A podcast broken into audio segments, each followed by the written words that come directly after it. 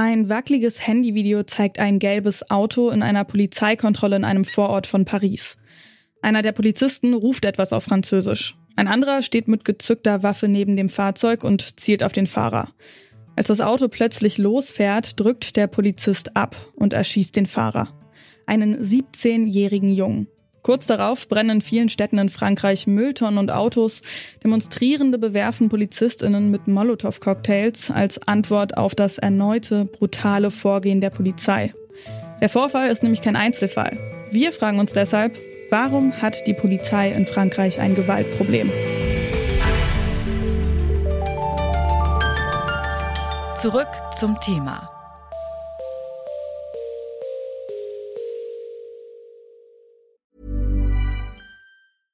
Bitte widmet eure Aufmerksamkeit unserem Werbepartner.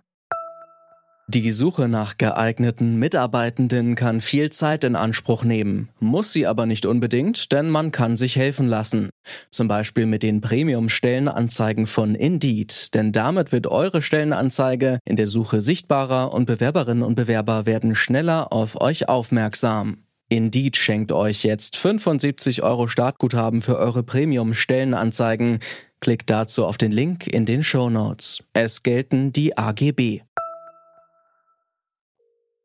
Wäre der Vorfall nicht gefilmt worden, dann wäre der Tod von Niall M. wahrscheinlich nur eine kleine Schlagzeile gewesen. Denn bevor das Video aufgetaucht ist, hat die französische Polizei selbst von Notwehr gesprochen. Angeblich hätte der Jugendliche die Polizisten überfahren wollen. Das Video erzählt aber eine ganz andere Geschichte. So it's just the tip of the iceberg because, you know, how many of these other interactions aren't filmed? Das ist Matisse. Er lebt im Norden von Frankreich, in Lille. Auch dort gibt es Demonstrationen nach dem Tod von Nael M. I'm in the city of Lille. There was a lot of unrest, not in the center, but more in the the suburbs. It's not like actual demonstrations where people go out in the street. I think tonight is also gonna there's gonna be a ton of un unrest. Maybe also because people are getting a bit more organized and stuff. So we'll see. Man merkt der Bevölkerung ihre Wut an. Aber wie kann es überhaupt sein, dass bei einer einfachen Verkehrskontrolle eine Waffe auf einen Menschen gerichtet wird? Das hat mir Britta Sandberg erklärt. Sie berichtet als Frankreich-Korrespondentin für den Spiegel aus Paris. Seit dem Attentat im Sommer 2016 in Nizza, wo ein, wo ein LKW in diese Menge gefahren ist und sehr, sehr viele Tote verursachte, äh, ist einfach ein ein Fahrzeug, ein LKW, ein Auto wird auch grundsätzlich, was vorher nicht der Fall war, als Waffe angesehen. Und da gab es dann auch mehrere Vorfälle, unter anderem einen, das war 2016, auch in einem Vorort wie Tri-Châtillon von Paris, wo äh, Polizisten irgendwie angegriffen wurden, woraufhin ein Gesetz äh, erlassen wurde 2017, was eben erlaubt den Einsatz von Waffen bei diesen ganz normalen Verkehrskontrollen. Es gibt immer wieder Verkehrskontrollen in diesen Vororten, denen sich die zu kontrollierenden entziehen ziehen, indem die einfach losfahren, starten. Und es gab auch Verkehrskontrollen, wo dann die Autos, die losgefahren sind, entweder Passanten, Kinder verletzt haben oder auch Polizisten. Das ist der Hintergrund, weil in Deutschland äh, habe ich es noch nie erlebt, dass es eine Verkehrskontrolle mit einer Waffe sofort gibt. Warum es überhaupt bewaffnete Polizisten bei diesen Verkehrskontrollen gibt. In Frankreich sind Terroranschläge im Vergleich zu Deutschland häufiger, was auch zu Unsicherheit bei der Polizei führt. Dazu schlägt ihnen massiver Hass aus der Gesellschaft entgegen. Die werden mit Molotow-Cocktails beworfen. Also die, die haben, glaube ich, wirklich physisch Angst. Das äh, erklärt jetzt nicht diesen speziellen Vorfall, weil in dem Fall die Polizisten ja seitlich standen, anders als sie es am Anfang ausgesagt haben, äh, und nicht in Gefahr waren, von diesem Auto überfahren zu werden. Ähm, ich glaube, es ist eine Grundnervosität, aber es liegt natürlich auch vieles daran, und das lässt sich quasi statistisch nachweisen, dass überhaupt äh, diese, diese Kontrollen mit Waffengewalt durchgeführt werden. Nämlich äh, seit dieses Gesetz in Kraft ist, gab es allein im Jahr 2022 13 Verkehrskontrollen mit tödlichem Ausgang, was natürlich eine unglaubliche Zahl ist. Das Gesetz, das Korrespondentin Britta Sandberg hier anspricht, ist ein Sicherheitsgesetz, das seit 2017 gilt. Es erlaubt den Waffeneinsatz bei bestimmten Verkehrskontrollen. Woher aber kommt die Gewaltbereitschaft der französischen Polizei? Deeskalation hat nicht denselben Stellenwert. Ähm, das lässt sich auch an verschiedenen Dingen ablesen, wenn man sich die französische Polizei genauer anschaut. Es fängt mit der Dauer der Ausbildung an. Also in Frankreich ähm, dauert eine normale Polizistenausbildung nur zwölf Monate. In Deutschland sind es, glaube ich, 36 Monate, also sehr viel mehr.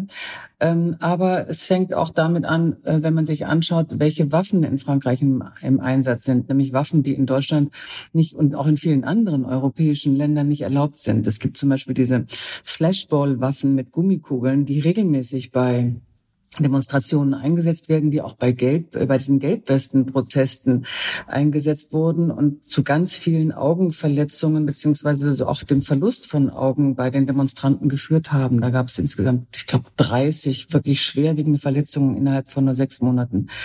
Und dann gibt es, glaube ich, ein grundsätzlich anderes Verständnis der Rolle der Polizei. Also in Deutschland ist ja die Polizei äh, immer quasi gezwungen und angehalten, im Dialog im besten Fall mit den Bürgern erstmal äh, Dinge zu lösen und auch deeskalierend vorzugehen.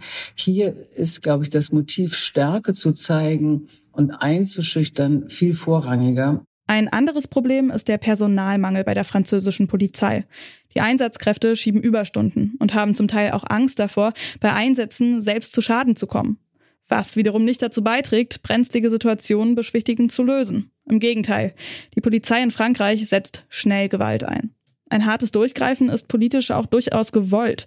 Deshalb befindet sich die Regierung auch gerade in einer heiklen Situation. Zurzeit gibt es hier einen Innenminister, Gérald Darmanin, der eher als Vertreter einer harten Linie ähm, bekannt ist. Und das ist, wie Le Monde heute schreibt, auch immer ein schmaler Weg rein politisch gesehen, ähm, den man da geht, weil die Polizeigewerkschaften hier in Frankreich sind sehr mächtig.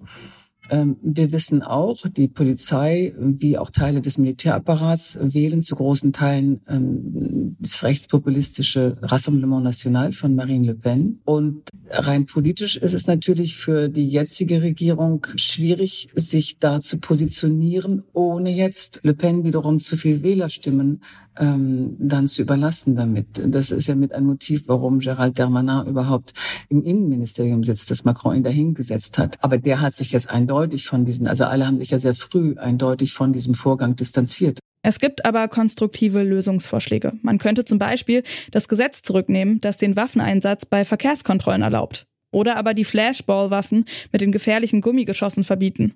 Das Problem sitze aber viel zu tief, als dass ein paar Reformen es lösen könnten, sagt Britta Sandberg vom Spiegel. Es ist eine, eine ganz klare Frontenstellung und dahinter steht eine Haltung. Und die Haltung ist, glaube ich, in Frankreich eher, dass die Polizei den Staat schützen und nicht den Bürger schützen soll als allererstes. Zumindest glaube ich, ist das die Haltung in den Köpfen vieler Polizisten mittlerweile. Und eine, eine solche Grundhaltung ändern sie natürlich jetzt nicht durch ein paar Gesetze oder ein paar Reformen. Das ist äh, im Prinzip kulturelle Geschichte, die sehr viel länger brauchen würde, damit es da zu, einem, zu einer anderen Haltung kommt. Wie es in Frankreich jetzt weitergeht, das bleibt weiter offen. Ich denke, Jetzt geht es ja erstmal darum, äh, diese aktuellen Unruhen möglichst schnell zu beenden, zu befrieden. Ich weiß nicht, ob das gelingt. Im Moment sieht es nicht danach aus. Heute Morgen hat der Präfekt ausgegeben, weiß gar nicht, ob es der Präfekt war, jemand anders, dass alle Minister äh, erstmal nicht Reisen antreten, die nicht unbedingt notwendig sind. Also äh, das entspricht jetzt nicht dem Ausnahmezustand, der 2005 ähm, nach Demonstrationen hier verhängt wurde. Aber das zeigt natürlich schon den Grad der Besorgnis. Wenn das vorbei und über überstanden ist, dann muss man sich natürlich grundsätzlich äh, Fragen stellen, inwieweit die Polizei anders aufgestellt, anders ausgebildet werden kann, inwieweit die Bereitschaft dazu bei diesem Innenminister da ist, das vermag ich im Moment nicht zu beurteilen. Er hat sich bisher immer sehr schützend vor die Polizisten gestellt. Der Tod von Nael M. ist kein Einzelfall. Die Situation zwischen Polizei und Bevölkerung hat sich jahrelang hochgeschaukelt. Deshalb eskalieren auch die Demonstrationen in Frankreich viel schneller, als wir das aus Deutschland kennen. Um das Problem zu lösen, müssen die Strukturen angegangen werden. Aber es dürfte für die Polizei ein langer Weg zurück zum Freund und Helfer der französischen Bevölkerung sein. Wir sind damit raus für heute. An dieser Folge waren Lars Fein, Clelio Burkhardt und Jana Laborenz beteiligt.